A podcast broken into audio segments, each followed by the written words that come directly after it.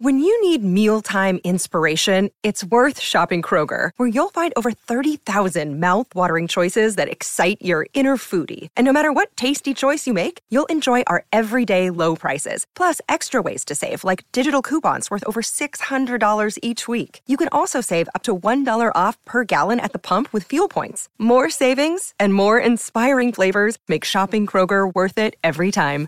Kroger, fresh for everyone. Fuel restrictions apply. Comencemos nuestro viaje con uno de los pueblos desaparecidos más famosos y aterradores. Se encuentra en la India, en el distrito de Rajasthan. Se trata de la aldea de Kuldara. A diferencia de otros lugares abandonados, llegar aquí es difícil, ya que los lugareños no querrán llevarte. La gente le teme a este lugar e intenta evitarlo. Puedes tomar un taxi para que te deje cerca. El conductor te dirá dónde ir. No encontrarás ningún rastro de civilización en los alrededores. El pueblo está ubicado en una zona desértica y calurosa, pero cuando te acerques a él, sentirás un desagradable escalofrío. No encontrarás nada de vegetación debido al calor, solo hay ruinas de edificios y caminos cubiertos de arena. Es como si estuvieras caminando por las excavaciones de una ciudad antigua. Pero Kuldara no es tan antigua, desapareció recién en 1825. Antes de esa fecha había sido un pueblo próspero. Era casi una ciudad formada por pequeños asentamientos unidos en comunidades. Sus habitantes se dedicaban a la agricultura. También practicaban la minería y extraían rocas y minerales valiosos de yeso. Sin embargo, todo cambió de la noche a la mañana. Por alguna razón desconocida, la gente abandonó sus hogares y huyó. Nadie sabe por qué y nadie ha vuelto a ver a los residentes. Los habitantes de las zonas más cercanas están seguros de que este lugar está maldito, por lo que nunca se acercan a él. Creen que es el centro de poder del otro mundo. Algunas personas se sienten enfermas aquí, otras afirman ver fantasmas y otras experimentan un miedo irracional. Pero a los turistas les gusta visitarlo. La versión más sencilla y menos terrorífica afirma que la gente abandonó el pueblo por falta de agua. Aún así, esta versión parece extraña. Si fuera así, habrían planeado un cambio de ubicación en lugar de huir a toda prisa. La segunda versión es mucho más mística. Cuenta la leyenda que un cruel gobernante cobraba grandes impuestos a esta comunidad se enamoró de la hija del jefe Kuldara y amenazó con cobrar más impuestos si la chica se negaba a casarse con él. Le dio un día para tomar una decisión. Ninguno de los habitantes estuvo de acuerdo con la demanda. En señal de solidaridad, decidieron abandonar el pueblo. Los que no crean en todos estos rumores pueden pasar una noche ahí en una tienda. Lo más probable es que oigas gritos o sientas que alguien camina y golpea tu tienda. Es broma. Nuestro siguiente pueblo se encuentra en los Estados Unidos, en el estado de Pensilvania. Más concretamente, ni siquiera es un pueblo, sino un municipio llamado Centralia. Este lugar parece totalmente despoblado de vida. Árboles quemados, hierba seca, edificios vacíos. Casi todas las carreteras tienen grietas enormes. La gente las ha rociado con grava para disminuir la cantidad de humo espeso que sale del suelo todo el tiempo. Este lugar abandonado lleva más de 50 años ardiendo. No es de extrañar que nos recuerde algo. Los autores del juego de terror Silent Hill se inspiraron en este pueblo. Centralia era un pueblo minero con tiendas, cafeterías, bibliotecas y residentes felices. La gente trabajaba en las minas para obtener carbón de antracita. Utilizaban uno de los túneles subterráneos como vertedero de basura. Según la versión popular, un día en 1962 decidieron deshacerse de la basura quemándola. El plan fracasó. En cuanto la basura se incendió, se extendió por toda la mina. Todos los trabajos mineros de la ciudad se detuvieron debido al aumento del nivel de dióxido de carbono. Los residentes no lograron extinguir el fuego que comenzó a extenderse bajo tierra por toda la ciudad. Las carreteras empezaron a calentarse y el suelo se envenenó. Un humo espeso llenó las calles. La gente fue evacuada del lugar. En 1992, Centralia estaba completamente abandonada. La ciudad tiene un aspecto siniestro, y algunos creen que no es solo por el incendio. Aseguran que no todos los residentes lograron evacuar y que sus fantasmas siguen caminando por las calles en llamas, esperando a que alguien acabe por fin con este fuego eterno. Imagina un pueblo próspero y hermoso, donde la gente se dedica a la agricultura en tierras fértiles y hornea un pan delicioso. De pronto, ¡bam! Todo desaparece.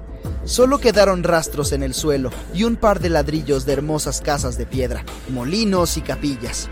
Enormes campos fértiles quedaron abandonados y nadie sabe por qué. Bienvenido al pueblo inglés de Gainstrope en Lincolnshire, o más bien lo que queda de él. Desde arriba verás las murallas de tierra en un campo cubierto de hierba, los contornos de los caminos, las hondonadas y los contornos apenas reconocibles de los muros de las casas y los graneros. Si vienes aquí puede que ni siquiera notes las huellas del pueblo. Es solo un inusual campo verde, pero en el siglo XVII la vida prosperaba. Intentemos resolver este misterio. La primera mención de este lugar se remonta a 1086. Yo aún no existía ya era un lugar próspero en aquel entonces. Había unos 19 campos fértiles, una capilla, un molino, un puente y una casa solariega donde vivían los señores. En total había unos 25 edificios. En los registros que datan del siglo XVI, se puede comprobar que aparecieron canteras en el pueblo. En otras palabras, no solo se enriqueció, sino que siguió el ritmo del progreso. Luego, en 1616, quedó completamente abandonado. Los científicos siguen buscando una respuesta a esta pregunta. Algunos creen que le ocurrió algo terrible y místico. Una de las principales hipótesis que explican lo sucedido es la peste. Otra versión afirma que Gainstrope le perdió el paso al progreso. En el siglo XVII se produjo la transición de la vida rural a la urbana, la industrialización había comenzado. Muchos jóvenes abandonaron sus pueblos natales en busca de una vida mejor. Algunos creen que unos grupos de ladrones y asaltantes se instalaron en el pueblo, convirtieron a Gainstrope en su base y acabaron por saquearlo todo. El motivo exacto sigue siendo desconocido, pero la buena noticia es que, en teoría, la aldea puede ser recuperada. Los especialistas pueden reconstruir las ruinas y recrear la agricultura. Sin embargo, lo más difícil es conseguir financiación. Un destino similar corrió el pequeño pueblo de la isla de Achil, en Irlanda. Unas 40 casas sencillas de arcilla y paja se situaban a lo largo del valle bañado por la bahía de Kim, y era un lugar fantástico para vivir. Costas, montañas, agua cristalina y tierra rica. El pueblo se fundó en 1838. Ahora quedan varios montículos de tierra y pequeños fragmentos de muros. Los lugareños que viven en los asentamientos vecinos no recuerdan este pueblo, o tal vez sepan algo pero no quieren decir nada a nadie. Solo los escritores de viajes lo describen en sus diarios como un lugar de belleza serena. Muchos pueblos cercanos siguen existiendo, pero ¿por qué este ha desaparecido? ¿Un fenómeno inexplicable que barre pueblos enteros de la faz de la Tierra? ¿Una fuerza mística desconocida que asusta? Si no hay nada fantástico en la desaparición de este pueblo, ¿por qué no se construyen casas nuevas aquí? Tal vez le temen a algo, los estudiantes de la Escuela de Arqueología local decidieron encontrar la respuesta a esta pregunta y excavaron en busca de pistas. Descubrieron que este lugar sufrió algún tipo de problema a mediados del siglo XIX, pero no se sabe exactamente qué. En aquella época se produjo un terrible periodo de hambruna. Puede que los residentes simplemente hayan abandonado su tierra natal para encontrar comida en otro lugar. De todos modos, los trabajos de excavación continúan y los estudiantes pretenden descubrir la verdad. En el siglo XX aparecieron cada vez más pueblos abandonados en todo el mundo. La razón principal es la reubicación de los residentes. Los jóvenes no quieren vivir lejos del mundo moderno, pero los adultos mayores no pueden dejar su lugar de origen, así que se quedan ahí como los últimos residentes. Luego, varios años después, cuando... Eh, emprenden su último viaje, por así decirlo, los pueblos quedan abandonados. Otro problema es el acceso a los medicamentos. En algunos lugares la gente tiene que conducir decenas o cientos de kilómetros hasta el médico más cercano, pero muchos pueblos siguen prosperando. Algunos reciben más fondos y han desarrollado empresas agrícolas. Además, no todos disfrutan de la vida en la ciudad. Muchas veces, los pulpos tienen tres corazones. Dos de ellos bombean sangre a las branquias mientras que el corazón más grande la hace circular al resto de su cuerpo. También tienen nueve cerebros. Ahí está el grande central. Pero además, cada uno de sus ocho tentáculos tiene un mini cerebro propio, por lo que pueden actuar de forma independiente. Dado que cada tentáculo tiene su propio cerebro, el central solo envía una señal de alto nivel al tentáculo. Cosas como métete en esa grieta, puede haber un cangrejo escondido adentro. En el caso de los humanos, el cerebro guiaría y controlaría cada movimiento de nuestras piernas y brazos, pero con un pulpo los tentáculos actúan casi independientemente en su camino hacia la grieta.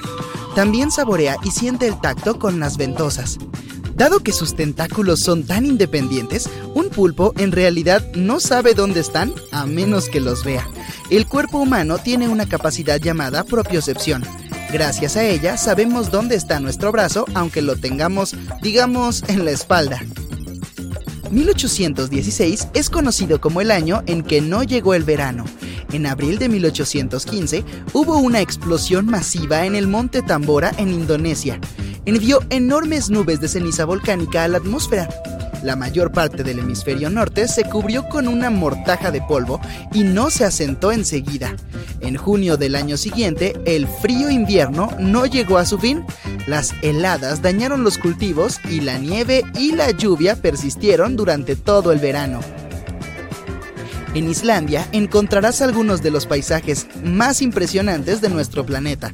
Montañas escarpadas, fiordos, géiseres calientes, campos de hielo tallados en el paisaje. Impresionantes pero intrigantes playas de arena negra, como la playa Reinivshara. La mayor parte de la arena de las playas generalmente se forma a partir de rocas que se han desmoronado debido a los cambios climáticos y la erosión a lo largo de miles o incluso millones de años.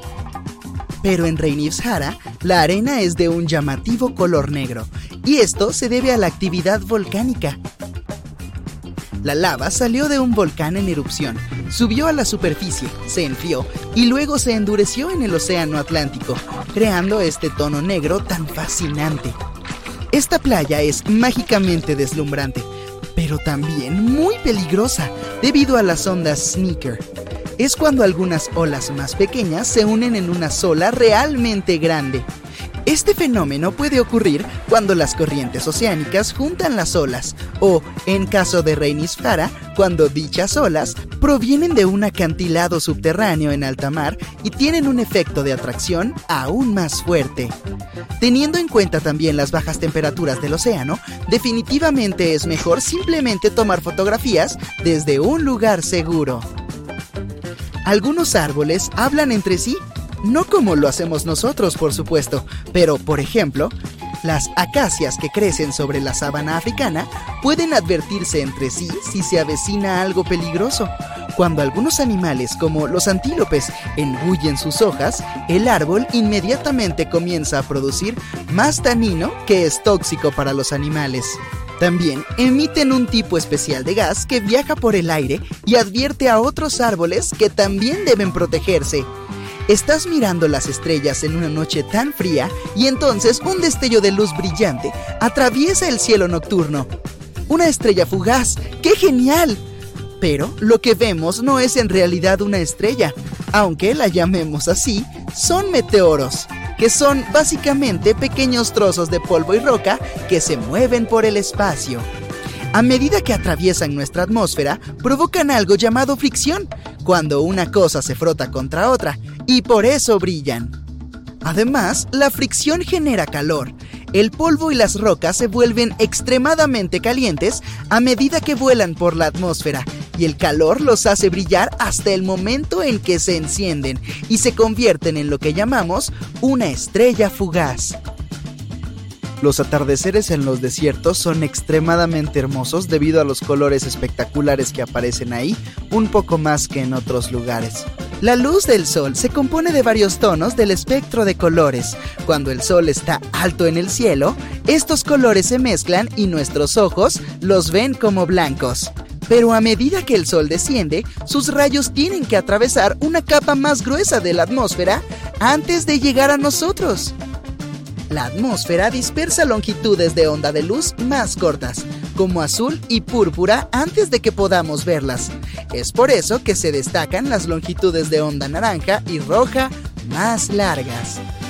En entornos urbanos, la contaminación del aire puede hacer que los colores del atardecer sean más apagados que en otros lugares. El aire limpio de los desiertos permite que los colores vivos que provienen del sol brillen en el crepúsculo. Además, la humedad, vapor de agua y nubes llenas de lluvia, puede atenuar los tonos de la puesta de sol. Como no llueve, las nubes son delgadas y tenues, por lo que filtran y reflejan la luz solar en lugar de bloquearla. El bambú crece muy rápido. En realidad es la planta de más rápido crecimiento en la Tierra. A veces crece alrededor de un metro en solo un día. Puedes encontrarlo en bosques densos donde llega poca luz al suelo, lo que significa que el bambú está bajo una fuerte presión para alcanzar la luz del sol lo más rápido posible. Hay un tallo subterráneo que conecta los brotes de bambú con su planta madre por lo que el brote realmente no necesita hojas propias hasta que alcanza su altura máxima. Además, el bambú crece más rápido que otras plantas, porque no pierde su tiempo y energía en hacer crecer anillos que engrosan el tallo. Es solo un palo delgado y hueco que crece hacia arriba notarás que algunos de los árboles grandes tienen sistemas de raíces superficiales, que a veces llegan solo a 25 centímetros de profundidad en el suelo. Las raíces generalmente necesitan acceso al oxígeno y al agua, y en su mayoría pueden encontrarlos en bolsillos subterráneos especiales llamados poros del suelo. Cuando un árbol tiene condiciones ideales de humedad y suelo, pueden enviar raíces más profundo debajo de la superficie y obtener lo que necesita. Pero la mayoría de las veces, las condiciones no son perfectas, teniendo en cuenta el lecho rocoso, las piedras y el suelo compacto que impide físicamente que las raíces se hundan. Dichos obstáculos también impiden que las raíces obtengan el oxígeno necesario. Entonces, cuando la vida se pone difícil, el árbol opta por una opción más sencilla, sus raíces permanecen cerca de la superficie y se extienden en diferentes direcciones. Las condiciones de sequía son otra razón por la cual los árboles pueden tener sistemas de raíces superficiales. Al permanecer más cerca de la superficie, pueden aprovechar al máximo la recolección de lluvia. Las plantas están expuestas a la luz solar la mayor parte del tiempo, pero aún así no se queman con el sol. Aparecieron en la Tierra hace unos 700 millones de años y una de las cosas clave que necesitaban para sobrevivir era algo que las protegiera contra los rayos ultravioleta, UV, provenientes del Sol. Las que estaban en el mar tenían agua como protección. La radiación ultravioleta es la principal responsable de las quemaduras solares, por lo que las plantas terrestres... Hola, valiente visitante, y bienvenido a la exhibición de lo siniestro. Pero cuidado esta será una experiencia escalofriante para ti. Ni siquiera Sabrina la bruja pudo con estas fotos. Ahora, si tienes lo que se necesita para saltar al túnel de las rarezas, comencemos. La primera foto te transportará a Belfast, de 1900. Muestra a 15 mujeres que eran trabajadoras en una fábrica de lino. Si calculamos cuántas manos tienen 15 personas, serían 30, ¿no? Pero mira bien la foto y verás que hay una mano extra que no le pertenece a ninguna de las chicas de ahí. Todas están dispuestas en filas con los brazos cruzados sobre el pecho y las manos debajo de los brazos. Solo hay una excepción, y es la mujer que está en la segunda fila, con una mano en la cadera y la otra a un lado. Era una rebelde. Pero la misteriosa mano en posición de garra no es suya ni de alguien que esté cerca de ella. En realidad, está descansando sobre el hombro de una chica al otro lado de la misma fila, y no hay nadie más a quien la mano pueda pertenecerle. Aunque tiene un siglo de antigüedad, la fotografía apareció por primera vez en Internet en el 29 de abril del 2016. Fue enviada a un sitio web por una mujer llamada Linda, quien identificó a la chica con la mano en el hombro como su abuela, Ellen Donnelly, pero ella nunca comentó a quién podría pertenecer esa mano. Lo que es aún más extraño es que no hay evidencia alguna de que la foto haya sido alterada digitalmente. Entonces, ¿de dónde vino esa mano solitaria? El Photoshop no existía en esa época, pero esto no significa que los fotógrafos no tuvieran las habilidades necesarias para editar sus fotos. Aunque no era posible agregarle una mano a una foto, seguramente podían eliminar objetos o personas no deseadas simplemente cortándolos con unas tijeras. Luego, los fotógrafos dibujaban lo que querían que estuviera en la imagen con lápiz o carboncillo. También podían combinar múltiples negativos para crear una sola imagen. Hay una respuesta más sobre el origen de la mano. Aunque la fotografía instantánea ya existía en el siglo XX, algunos fotógrafos todavía usaban la técnica de exposición prolongada para captar el momento. Entonces es posible que mientras se tomaba la foto, la mujer de atrás en un comienzo haya puesto sus manos sobre Ellen y luego haya decidido cruzar los brazos, por lo que esta foto aterradora puede haber sido tomada con una cámara de larga exposición. Entonces puedes tranquilizarte, ya que no era dedos, la mano que vivía con los locos Adams, la que aparece en esta imagen. En nuestra segunda foto, verás a una joven sosteniendo una aparición brillante entre sus manos. Casi podría hacerte creer que la magia es real, pero siento decepcionarte, porque no está haciendo el hechizo Expelliarmus. La mujer de la foto es Marthe Beraud, nacida en Francia, que luego cambió su nombre a Eva Carriere. Vivió entre 1886 y 1943. Era una medium fraudulenta, afirmaba tener habilidades psíquicas que le permitían comunicarse con personas que habían pasado al otro lado, por lo que hacía que sus espíritus se materializaran. En ese entonces, los mediums mentirosos seguían un procedimiento estándar durante sus sesiones. Entraban en un armario instalado en la habitación para simular concentrarse y poder usar sus poderes a plena capacidad para generar ectoplasma. Cuando no se usa en el contexto de la biología celular, el ectoplasma es un término que se refiere a una sustancia imaginaria que sale del cuerpo del medium. Entonces puede tomar la forma de una cara, una mano o incluso todo el cuerpo de la persona a la que se llama de vuelta a la vida.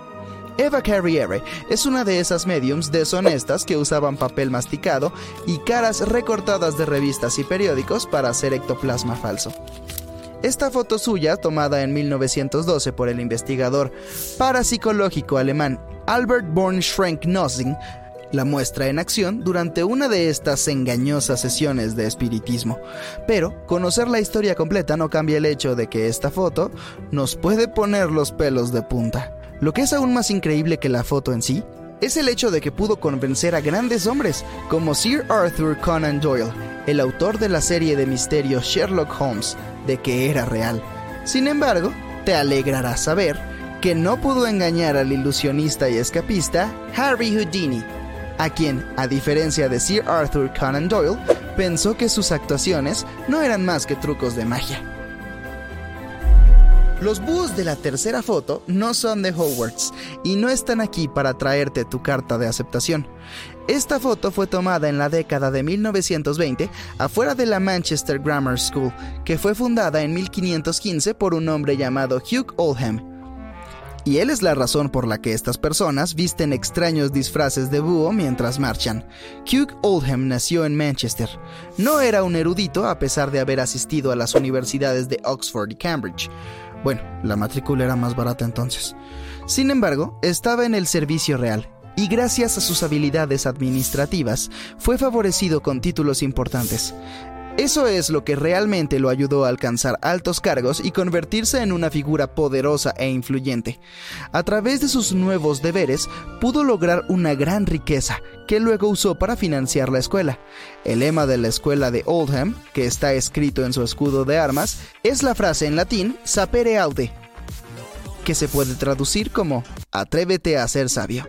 Hasta el día de hoy la escuela tiene el mismo lema, pero la elección del búho no simboliza la sabiduría como se podría pensar. El búho es la insignia del Manchester Grammar School. Lleva una pancarta con la palabra dumb. Si lo lees como se leería un pictograma, por supuesto, en inglés, porque, bueno, estamos hablando de un lugar en el Reino Unido, llegarás a Old Dumb, que en realidad es una referencia a Hugh Oldham si miras la cresta de la ciudad de Oldham, verás que es muy similar a la de la escuela. Esta elección se hizo para reflejar la pronunciación de Oldham en el acento local, que es Oldham. En consecuencia, rendir homenaje a su padre fundador es la razón por la cual la mascota de la escuela y la ciudad es el búho, que como ya habrás adivinado, se dice owl en inglés. Entonces, ten la seguridad de que no está sucediendo nada siniestro ni extraño en esta foto. ¿Qué tal algo dulce después de todas estas cosas espeluznantes? La cuarta foto nos muestra a un niño inocente cuyos ojos gritan ¡Ayúdenme! Pero no te preocupes, no lo está sosteniendo nadie aterrador. La criatura en la que parece estar sentado es en realidad su madre. A esto se le llamaba fotografía de madre oculta y era en realidad muy común en la época victoriana. En la década de 1840, la única forma en que las personas podían tomarse fotos era con una cámara de daguerrotipo, que fue la primera cámara fotográfica desarrollada para uso comercial. Estas cámaras tenían tiempos de exposición que iban desde decenas de segundos hasta varios minutos. Entonces, uno tenía que permanecer perfectamente quieto durante todo ese tiempo para obtener una imagen clara. Pero, como puedes imaginar, no era fácil que un niño se quedara inmóvil durante tanto tiempo, y tampoco podías decirle, haz una pose, a un bebé. Entonces, esta es la razón por la cual nació la técnica de la madre oculta. Los niños eran fotografiados con sus madres presentes, pero mami tenía que estar escondida dentro del marco para lograrlo. A menudo se paraban detrás de las cortinas, debajo de capas o mantas o actuaban como sillas. A veces los fotógrafos eliminaban la parte de la fotografía donde se veían las mamás. Qué penurias las que tenían que pasar sus madres por sus hijos. Bueno, eso no ha cambiado. Algunas de las fotos resultaban bastante bien, pero muchas de ellas terminaban pareciendo una pesadilla. Esta técnica se siguió utilizando hasta la década de 1920, pero a medida que las cámaras se volvieron más rápidas, las mamás ya no tenían necesidad de esconderse.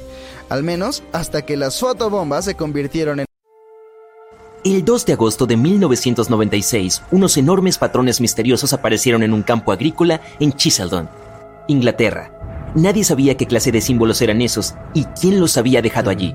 Tan pronto como las noticias locales informaron sobre el hecho, la gente inmediatamente comenzó a hacer sus conjeturas. La versión más popular fue que era un mensaje de una civilización que vive en otro planeta. Los primeros círculos de cultivos aparecieron en los años 70 en muchas áreas de los Estados Unidos e Inglaterra. Algunos comparaban estos símbolos con los escritos de los antiguos mayas. Otros pensaban que eran mensajes sobre el apocalipsis que se acercaba. Unos pocos dudaban que sus autores fueran de otra civilización. Sin embargo, el patrón geométrico en Chiseldon resultó ser diferente a todos los demás debido a un evento que sucedió ocho años después. En 2004, un hombre de Nuevo México encontró una piedra extraña a 18 kilómetros de Roswell. La roca tenía el mismo patrón que el círculo de la cosecha en Chiseldon, Vale la pena señalar que Roswell se convirtió en un lugar famoso luego de que, según rumores y leyendas, una nave espacial de otro planeta se hubiera estrellado allí. Por eso, cuando el granjero encontró la piedra y subió su foto a internet, mucha gente pensó que era parte de esa nave espacial. La piedra era perfectamente lisa y el patrón se había aplicado con una precisión increíble. Pero lo más destacable eran sus propiedades magnéticas. Giraba en sentido contrario a las agujas del reloj cuando la gente colocaba un imán junto a su parte norte. Cuando ponían el imán cerca del lado sur, la piedra giraba en la otra dirección. La tomografía computarizada y los rayos X mostraron que no había ningún elemento dentro de la piedra que pudiera causar la rotación. Era solo un trozo de roca lisa. Pero, ¿era la roca de Roswell realmente parte de una nave espacial? Para responder a esta pregunta debemos trasladarnos a Inglaterra, al año 1976.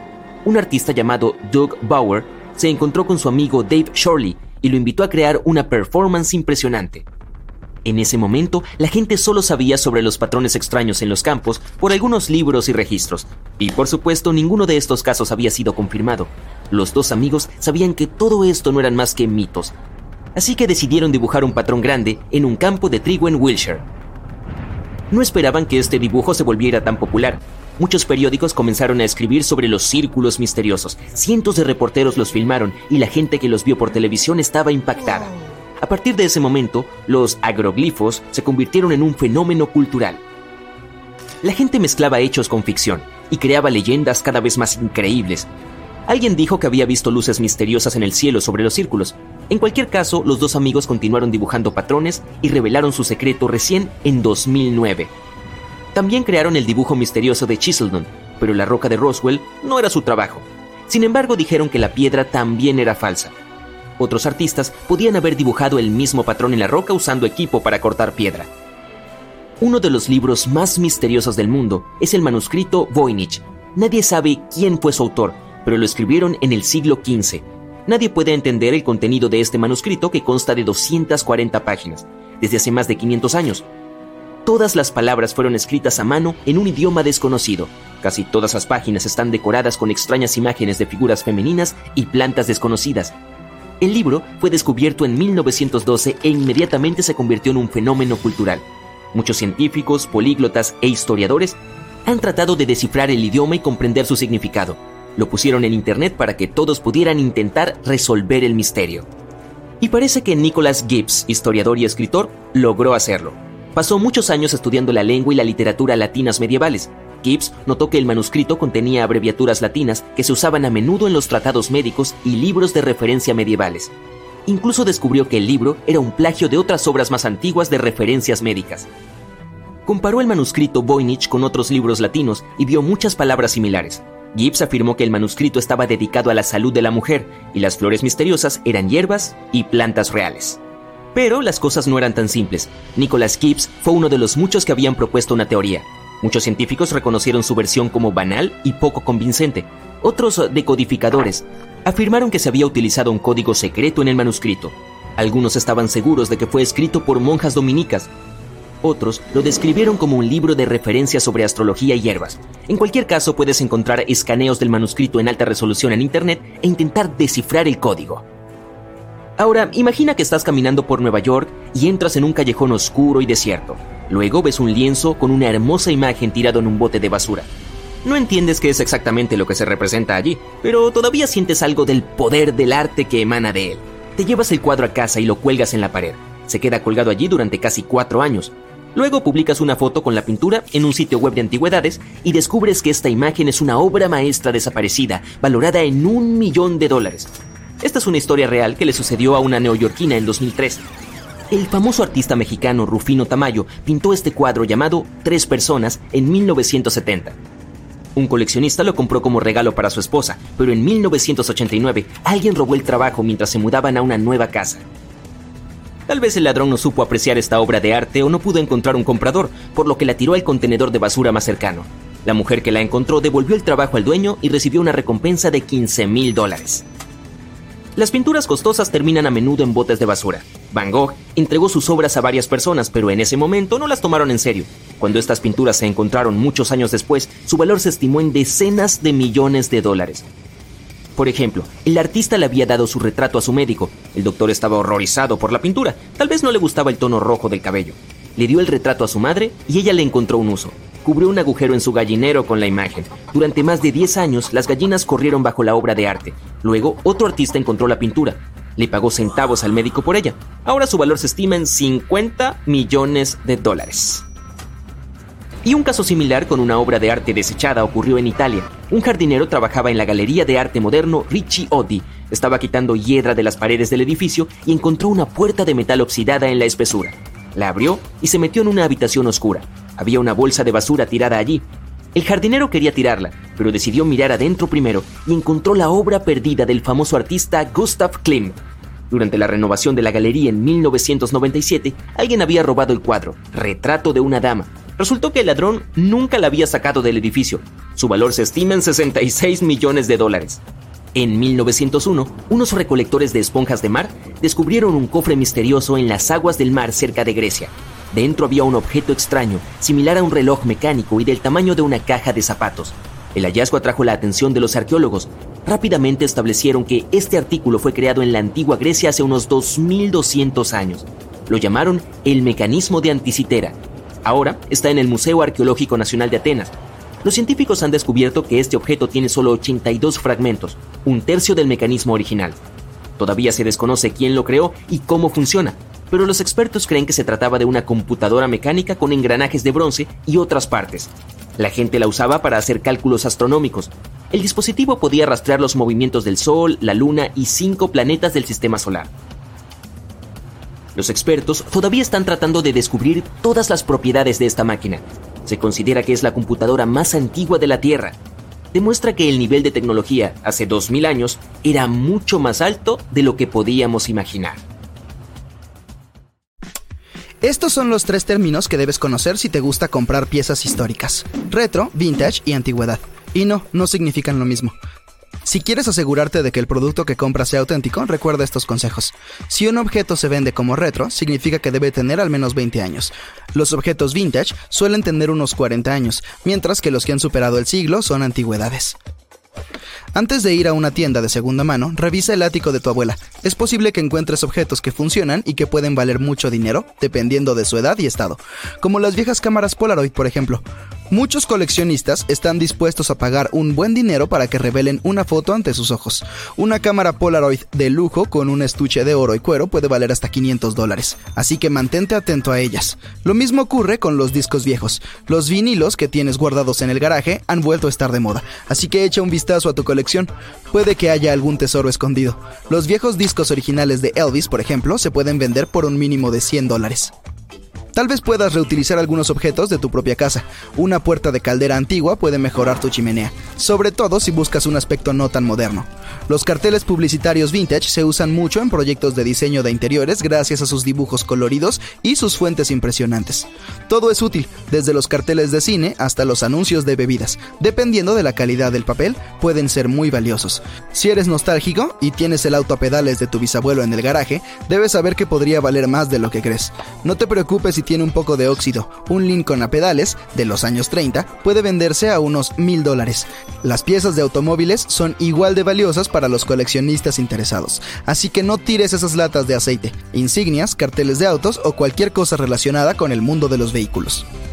Entre los artículos vintage que más se venden hoy en día están los juguetes, y los Lego siempre están de moda. Las figuras de personajes famosos del cine son realmente valiosas, así como las réplicas de castillos o edificios conocidos. Pero las más buscadas son las piezas que faltan de los sets valiosos. Pueden ser cualquier cosa, desde una ventana, un volante o un ladrillo de un color poco común. Los juegos de arcade antiguos también pueden valer mucho dinero, incluso si ya no funcionan correctamente. Un juego que no funciona puede valer un par de cientos de dólares, mientras que los que funcionan alcanzan valores de hasta 2.500 dólares. Las joyas Art Deco están muy de moda hoy en día. Reconocerás una pieza de este estilo por sus patrones geométricos con diseños abstractos. Las gemas también deben ser de colores contrastantes. En cuanto a los relojes, es algo similar a los autos de lujo. Tendrás que confiar en los grandes nombres para hacer rendir tu dinero. En la actualidad, los objetos más codiciados por los coleccionistas son los detalles en oro o platino, las joyas o los cronómetros. Esa renovación del guardarropa que has estado posponiendo también podría agregar algo de dinero a tu billetera, sobre todo si eres el orgulloso propietario de camisetas vintage. Si tienes camisetas publicitarias de conciertos o de grupos musicales, ahora están de moda. Una camiseta de Prince se vendió recientemente por casi 400 dólares. Otra del juego de Nintendo 64 de Mario se vendió por más de 100 dólares. Bien, ahora hablemos de los bolsos. Cuanto más antiguos y raros son, más dinero valen. Y la cantidad que se puede obtener por ellos aumenta a medida que pasa el tiempo. Un bolso vintage o antiguo en buen estado puede valer miles de dólares. Pregúntale a tu abuela si puedes revisar en su armario, podrías encontrar alguna joya escondida llamando a todos los escritores y amantes de los libros. Los teclados mecánicos antiguos han sido incorporados a nuestras laptops modernas, así que es fácil asumir que la vieja máquina de escribir que tienes en el salón de tu casa es bastante valiosa, sobre todo si aún funciona correctamente. Además, son bastante fáciles de mantener y restaurar, siempre que encuentres al especialista adecuado. En cuanto a los libros, los aficionados están dispuestos a pagar mucho por cosas como ejemplares de primera edición de ciertas novelas. Uno de estos libros, el Ulises de James Joyce, vale hoy en día unos 8 mil dólares. Como quedan unos mil ejemplares de estas primeras ediciones, solo aparece de vez en cuando. Los escritorios antiguos también pueden formar parte de tu oficina si te gusta su aspecto. Por más que la madera no esté en un perfecto estado, siempre puedes restaurarla y hacer que parezca nueva en poco tiempo. Además, la mayoría de los escritorios antiguos cuentan con mucho espacio. Hablando de escribir, una antigüedad que podría venderse fácilmente hoy en día es un sacapuntas antiguo. Lo encontrarás en varias formas y tamaños, y es muy divertido jugar con ellos. Algunos parecen autos, otros parecen animales domésticos, y son un bonito adorno con una finalidad oculta. ¿Alguna vez has oído hablar de los bancos de chismes? Fueron muy populares cuando se inventó el teléfono. Este particular mueble se compone de una silla con una mesa lateral. Algunos incluso tienen un espacio para guardar cosas, como un revistero o un cajón. Tras una rápida búsqueda en internet, verás que hay muchas opciones para elegir. Dependiendo de la región en la que se haya fabricado, pueden tener un aspecto más minimalista o más bello y ornamentado.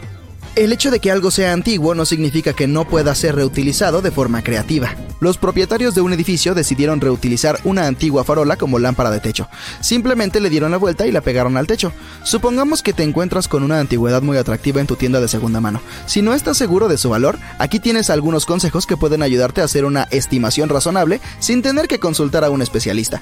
Echa un vistazo en internet para saber qué tan rara es. Si se fabricaron pocas o solo hay un par disponibles en internet, su valor debería aumentar considerablemente.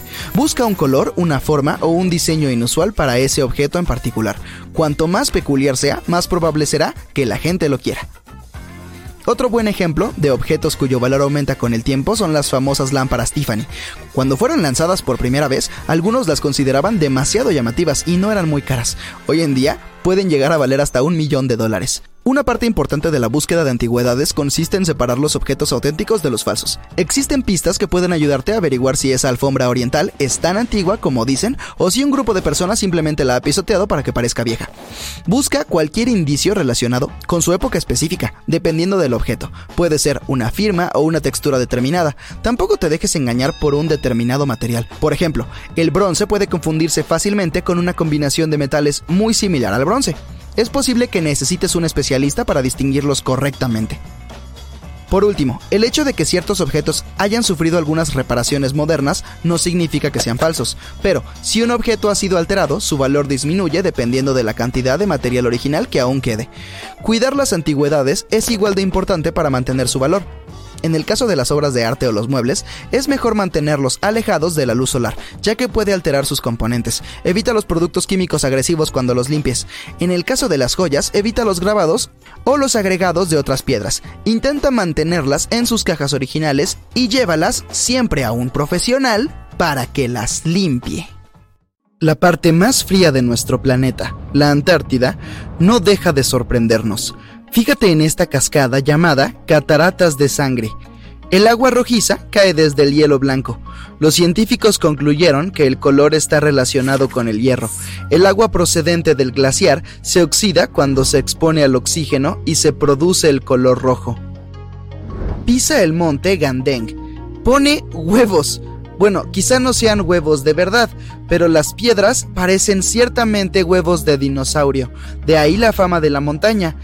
Los, llamémoslos, huevos de piedra se formaron en una parte de la montaña hace más de 500 millones de años. Curiosamente, este fenómeno se repite una vez cada 30 años. Los huevos salen en varios tamaños y tonos. Las piedras aparecen en la superficie del acantilado. Un estudio realizado en la zona ha revelado que la composición de las piedras del acantilado no es como la de otras partes de la montaña. Aquí predominan las rocas calcáreas son más propensas a la erosión y van cambiando día a día. Las piedras tardan tres décadas en adquirir la forma de huevo, pero sigue siendo un misterio cómo estas formaciones rocosas pueden ser tan perfectamente esféricas y lisas. Según los científicos, todos los huevos de piedra tienen un núcleo orgánico. Están hechos de caparazones, restos de plantas, dientes de peces y esqueletos. Quizá esto tenga algo que ver. El pueblo de Gulu está cerca de los huevos de piedra. Los lugareños creen que son sagrados y los asocian con la buena fortuna. De hecho, casi todas las familias tienen uno de estos huevos en su casa. Por desgracia, solo quedan unos 70 huevos, así que si quieres verlos, tienes que darte prisa. La estructura de Richard es un fenómeno geológico circular ubicado en el desierto del Sahara, cerca de Mauritania. Está hecha de rocas en capas que se parecen mucho a anillos. No es de extrañar que esta estructura única haya llamado la atención de la NASA.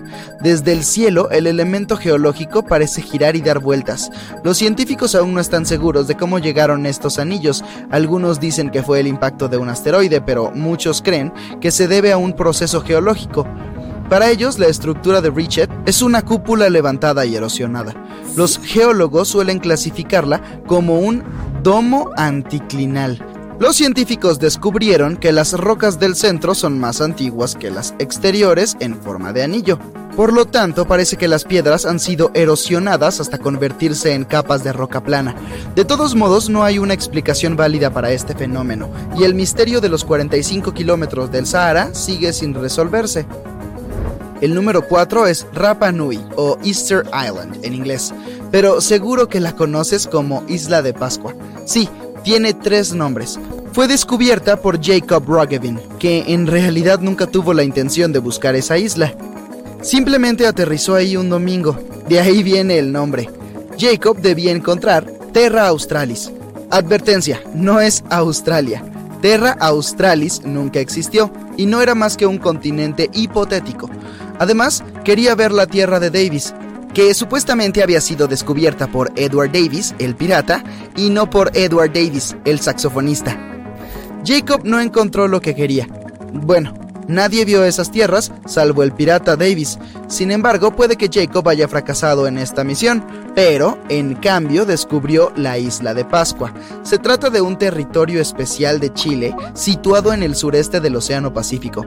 Está en mi lista porque ahí se encontraron cerca de mil estatuas de piedra llamadas Moai que fueron construidas por el pueblo Rapanui. Casi todas las estatuas representan cabezas gigantescas, pero también hay un pequeño número de figuras arrodilladas con las manos sobre el estómago. Cada estatua representaba a jefes u otros miembros importantes de la sociedad de la isla de Pascua. Para darle forma a las estatuas, los lugareños utilizaron piedras volcánicas que fueron ablandadas. La siguiente parada es la puerta al infierno. No te preocupes, así es como la gente etiqueta al pozo de Darvazá en Turkmenistán. Este gigantesco cráter de gas natural ha estado aquí durante cinco décadas y está continuamente quemando gases. El presidente del país quiere que los expertos encuentren la manera de extinguir este pozo de fuego continuo. El lugar se formó por un accidente ocurrido en 1971 mientras se trabajaba en un proyecto de gas natural. Desde entonces las llamas están encendidas y se han convertido en una atracción turística. También se edifican construcciones misteriosas en nuestra época. No tenemos que irnos millones de años atrás a civilizaciones desaparecidas. Edward Litzkalnin construyó sin ayuda una estructura llamada Castillo de Coral en Homestead, Florida. No utilizó ninguna maquinaria grande. Talló y esculpió más de 1100 toneladas de roca de coral en 28 años hasta 1951. Es un misterio cómo logró hacerlo todo él solo. Litzkalnin esculpió la roca sedimentaria y formó diferentes objetos como paredes, mesas, sillas, una fuente y un reloj de sol. Por supuesto, también hay una leyenda detrás de este misterio. Al parecer decidió construir la estructura luego de ser abandonado por su prometida el día de su boda. Oh no, novia fugitiva. Quería demostrarle su amor a ella y al mundo. Así que quiso hacer algo extraordinario. Bueno, definitivamente dio en el clavo. Hablemos un poco del misterio de los anillos de hadas en Namibia. Hay millones de manchas circulares en cientos de kilómetros que tienen entre 3 y 20 metros de diámetro. Se llaman anillos de hadas porque parecen haber sido creados por un hada o una criatura de otro mundo. Son esencialmente suelos de forma ovalada rodeados de hierba. Hay muchas creencias en torno al creador de estas marcas. Sin embargo, la ciencia dice otra cosa. Los biólogos y los matemáticos llevan décadas desconcertados por el misterio de los anillos de hadas de Namibia. Hay más de una teoría para explicar este fenómeno. He aquí una muy conocida. El agua es limitada en el desierto, por lo que las plantas compiten por alcanzarla. Algunas plantas se expanden y prosperan en un parche, pero las más pequeñas que están cerca no pueden obtener el agua necesaria para vivir. Al final, parte de la vegetación desaparece y la que queda permanece en los bordes del parche. Por eso se forman brechas tan regulares y distanciadas. Y si te digo que hay una colina en la ciudad de Leh, India, en la que en lugar de rodar hacia abajo, las cosas van hacia arriba, es una ilusión óptica. La carretera parece una colina inclinada por los paisajes que la rodean, sin embargo, la carretera en realidad va hacia abajo. Este tipo de formaciones se llaman colinas magnéticas o gravitacionales. Las explicaciones científicas varían. La teoría más difundida dice que la colina tiene una fuerza magnética tan fuerte que puede arrastrar a los autos que se encuentran en las proximidades. ¿Qué te parece ver unas rocas en llamas? Yanarta se extiende por un área de casi 8 kilómetros cuadrados. El lugar está situado en una montaña rocosa del suroeste de Turquía, cerca de la ciudad de Sirali. Yanartas recibió su nombre por su aspecto. Significa literalmente rocas ardientes. Las piedras llevan ardiendo al menos 2500 años y probablemente lo seguirán haciendo durante las próximas décadas. la montaña en la que se encuentran las rocas, es un volcán inactivo, por eso está llena de pequeñas fumarolas que liberan gases como el metano. El gas se enciende al entrar en contacto con el oxígeno y crea las llamas. Por cierto, antiguamente los marineros utilizaban este fuego como un faro natural, ya que está muy cerca del mar. Sin embargo, hoy es más bien una atracción turística. A los senderistas también les encanta. Ahora camina por el congelado lago Abraham en Canadá. En invierno, el agua congelada se llena de burbujas de hielo. Parece mágico, pero estos orbes blancos no son tan seguros. Están formados por gas metano, que es inflamable. Uf, la belleza puede ser engañosa. La siguiente parada es en Racetrack Beach, en el Valle de la Muerte, Estados Unidos. Hay un lago seco con rocas en movimiento. Estas extrañas rocas parecen haber sido empujadas o arrastradas por alguien o algo. Dejan un rastro y misterio detrás. En la actualidad